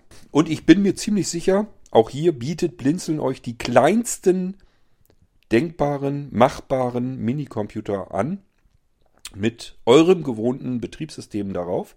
Und zwar in der Blinzeln Vollausstattung. Das heißt auch hier mit einem V3-System drauf. Da ist ein normal installiertes Windows drauf. Da sind aber auch wechselbare V2-Systeme drauf mit Windows-Systemen drauf. Wir können von dem einen Windows rüber switchen in das andere Windows. Und, und, und. All das, was man vom Blinzeln her kennt, ist auf diesen absoluten Winzlingen auch mit drauf. Ich glaube, dass das wirklich schon richtig dolle Innovation ist. Ich habe im Spätsommer war das, glaube ich, ähm, schon einen Prototypen eingekauft. Da habe ich schon gedacht, den musste ich auch extra zusammenbauen. Da habe ich schon gedacht, jetzt hast du den kleinsten Rechner. Der war so groß wie eine Powerbank. Ähm, den habe ich hier auch noch liegen. Da habe ich schon gedacht, cool, das wird der nächste kleinste Computer, den wir bei Blinzeln anbieten können. Und dann habe ich weiter gesucht, international auf dem Markt.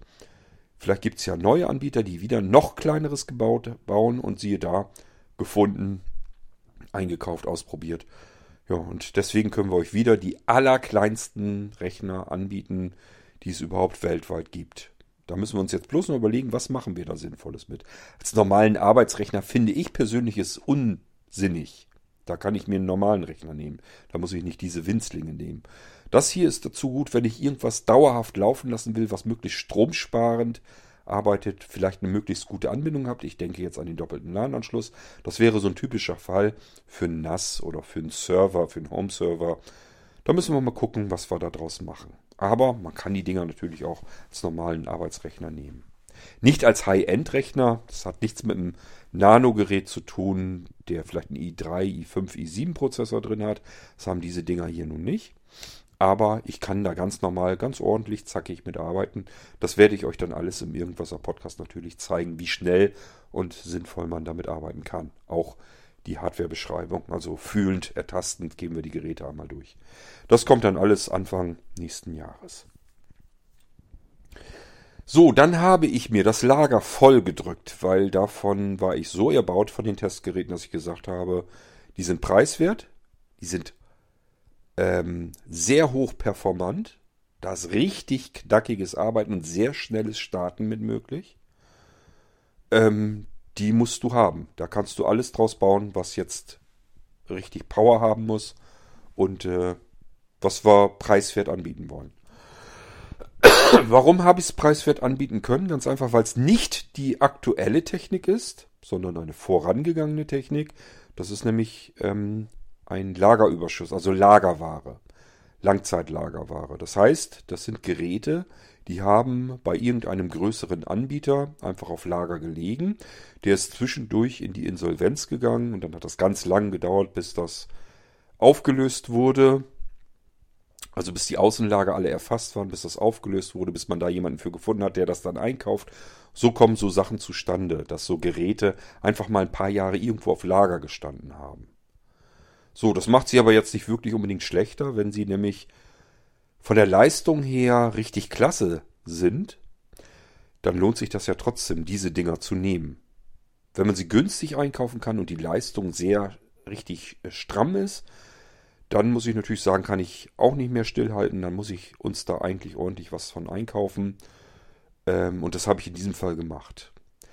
Die Hardware ist extrem solide. Ist also ganz normal alles Intel-Technik drin, alles vom Feinsten. Ähm, das Gehäuse, Aluminium Vollmetall-Profilgehäuse. Ähm, das ist ein Systemgehäuse, da muss man vielleicht auch ein bisschen was dazu erklären. Systemgehäuse bedeutet immer, da hat sich der Gehäusehersteller für Wartungsarbeiten und so ein bisschen mehr gedacht. In diesem Fall hinten ist eine Rändelschraube, also die ich von Hand einfach losdrehen kann. Dann kann ich das Gehäuse einfach nach vorne hin abziehen und komme an die Innereien, komme überall dran. Kann beispielsweise einen Arbeitsspeicher mal auswechseln, Prozessor reinigen, SSD-Speicher austauschen, was auch immer. So, und ähm, die Geräte, die konnte ich ganz gut günstig einkaufen, habe das dann hier eingerichtet, installiert, ausprobiert und war erstaunt, erstens, wie extrem schnell die booten können. Das ist richtig schnell. Ähm, also frag mich nicht genau, das testen wir dann. Aber ich schätze mal, gefühlt würde ich sagen, 15 Sekunden, dann ist das Ding fertig. Das ist ein Windows 11 oder Windows 10 gestartet.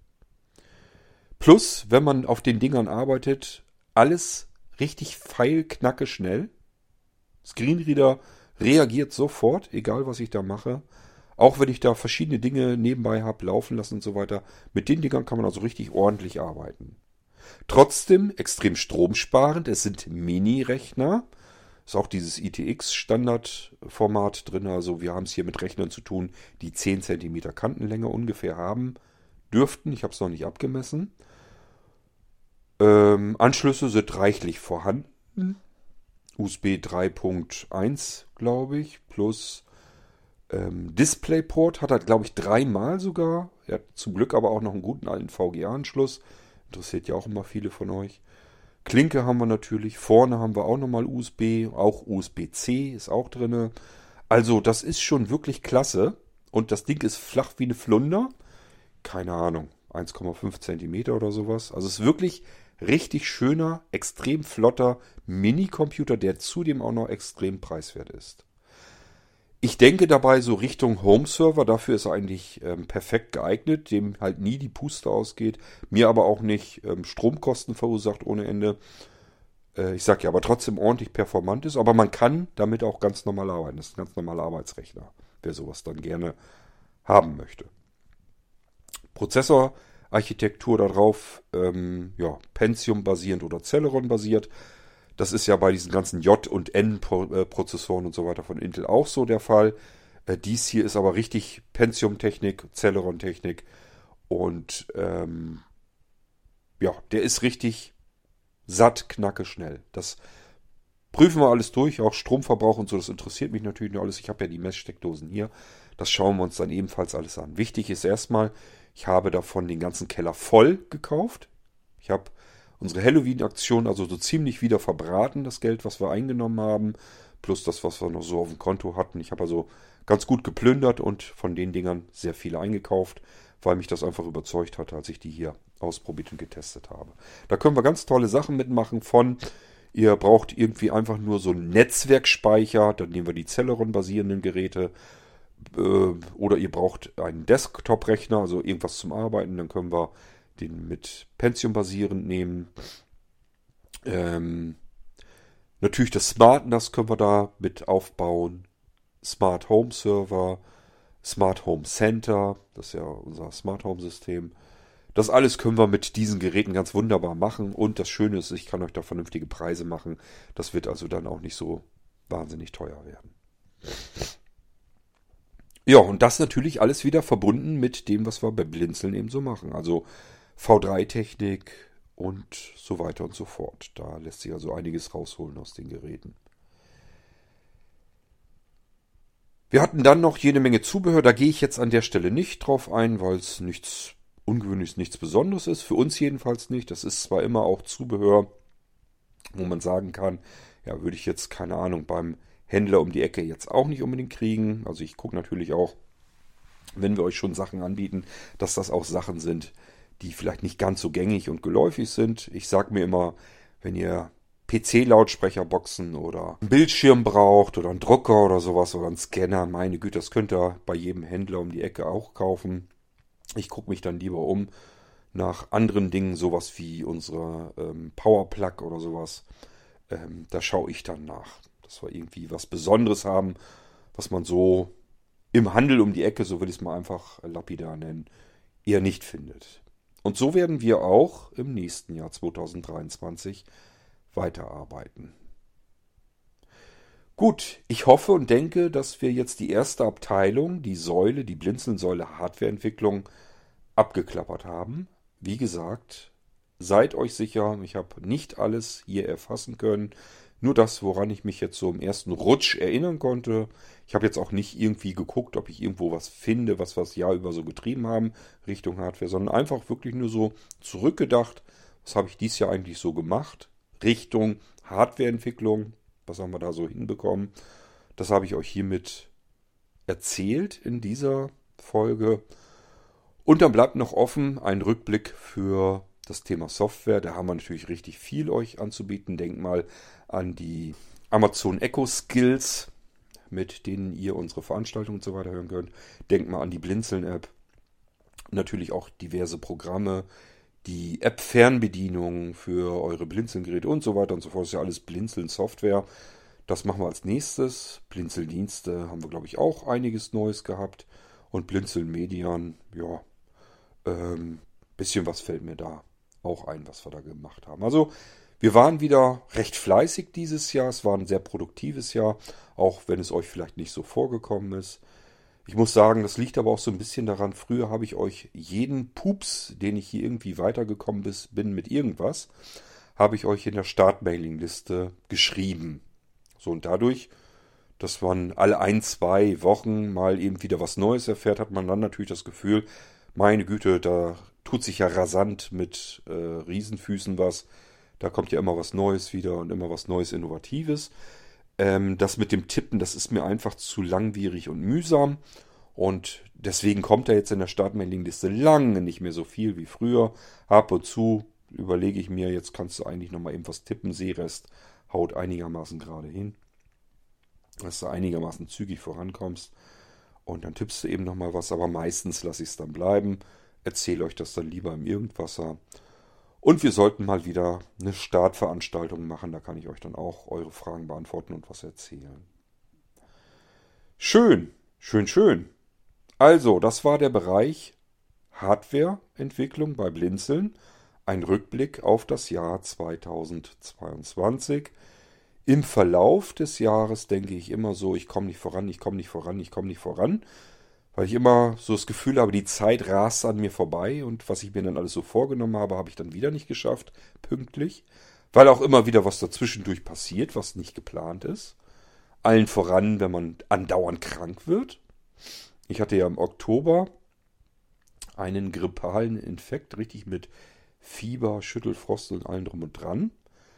Ich weiß nicht, es waren glaube ich zwei, ich glaube sogar drei Wochen, die ich ausgefallen war habe ich trotzdem weitergearbeitet, das, was ich da tun konnte. Aber so richtig ähm, vorwärts konnte ich da nicht kommen.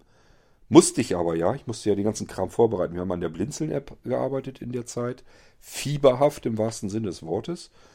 Ähm, dann die Halloween-Aktion musste ich vorbereiten. Also es war richtig ätzend. Dann habe ich gedacht, gut, da bist du mit durch. Und im November war ich dann nochmal, hatte ich dann nochmal einen Rückschlag. War ich dann auch nochmal zwei Wochen damit beschäftigt. Dann habe ich wieder gedacht, okay, das hast du jetzt auch noch geschafft. Das wird es ja wohl gewesen sein. Bringt meine Frau im Dezember ein Virus mit von der Arbeit mit nach Hause. Keucht und hustet hier rum wie nichts Gutes und ich denke bloß, ja, scheiße, dann wird es bei mir natürlich auch nicht vorübergehen, ohne dass mich erwischt. Hat lang gedauert, ich glaube anderthalb Wochen konnte ich mich dem wehren. Ja, und dann hat es mich aber doch noch erwischt. Gut, und da kämpfe ich mich derzeit wieder so ein bisschen raus. Und das alles sind natürlich äh, Rückschmisse, bei allem, was ich tue, egal ob es Hardware, Software, Dienstentwicklung, Medienentwicklung geht. Es spielt gar keine Rolle, alles tritt dadurch natürlich zurück und ich komme langsamer voran, als ich das eigentlich ursprünglich erhofft und geplant hatte. Wenn ihr etwas bestellt habt bei Blinzeln, rechnet das bitte mit ein. Ich kann es nicht ändern. Es ist nun mal so, dass das meiste ich machen muss, vor allen Dingen die Dinge, die eben entwickelt werden müssen und eingerichtet und installiert werden müssen. Es macht halt sonst keines, muss ich machen. Und wenn ich krankheitsbedingt in drei Monaten hintereinander ausfalle, ja, dann komme ich mit meiner Planung halt auch nicht mehr hin. Da könnt ihr im Dreieck springen und ähm, heulen oder mich anschimpfen, was immer euch gefällt. Es nützt nur nichts. Deswegen komme ich trotzdem nicht schneller voran. Fuschen will ich deswegen auch nicht. Das heißt, die Sachen brauchen ihre Zeit. So, und dafür offen gestanden, dass ich drei Monate hintereinander ausgefallen ist, wo jeder andere gesagt hätte, da geht jetzt irgendwie gar nichts mehr, dadurch, dass ich trotzdem immer so ein bisschen das, was möglich war, weitergemacht habe, habe ich zumindest nicht alles zeitlich verloren und bin trotzdem noch einigermaßen in der Zeit drinne. Das ist zwar nicht so, wie ich es ursprünglich gedacht hatte, aber jetzt auch nicht eine absolute Katastrophe, dass ich jetzt Wochen hinterher hinke. Aber das müssen wir sehen, wie schnell ich jetzt vorankomme mit den ganzen Sachen noch. Gut, so, das soll es jetzt aber endgültig gewesen sein. Das war unser Jahresrückblick Blinzeln 2022, Säule Hardwareentwicklung. Ich hoffe, es hat euch gefallen, wenigstens ein wenig. Und ihr habt so einen Einblick, was habe ich eigentlich in diesem Jahr so gemacht, getan ähm, in Richtung Hardware.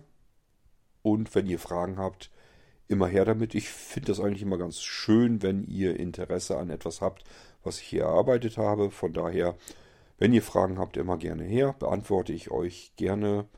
Ähm, notfalls natürlich, oder was heißt notfalls sogar bevorzugt, hier im Irgendwasser. Wir hören uns wieder im nächsten Jahresrückblick. Ich denke mal, da kümmere ich mich dann morgen drum, dann ganz in aller Ruhe. Und dann gehen wir mal durch die Software durch, was sich da so im Jahre 2022 getan hat. Euch alles Gute, viel Spaß, viel Freude mit dem, was wir bei Blinzeln alles so schaffen, erreichen und tun. Wir hören uns wieder, wenn ich euch davon etwas mehr erzähle im nächsten Teil. Bis dann macht's gut. Tschüss, sagt euer König Kurt.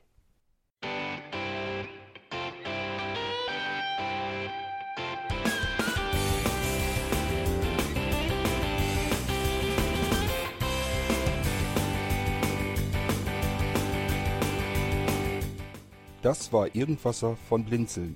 Wenn du uns kontaktieren möchtest, dann kannst du das gerne tun per E-Mail an podcast.blinzeln.org oder über unser Kontaktformular www.blinzeln.org. Blinzeln schreibt man in unserem Fall immer mit einem D in der Mitte. Wenn du möchtest, kannst du uns sehr gerne auch einen Audiobeitrag auf unseren Podcast Anrufbeantworter sprechen. Der hat in Deutschland die Telefonnummer 05165 439 461. Und wenn du uns aus dem Ausland anrufen möchtest, dann ersetze einfach die erste 0 gegen die 0049 für Deutschland. Wir bedanken uns für dein Interesse und freuen uns schon darauf, wenn du auch beim nächsten Mal wieder mit dabei bist.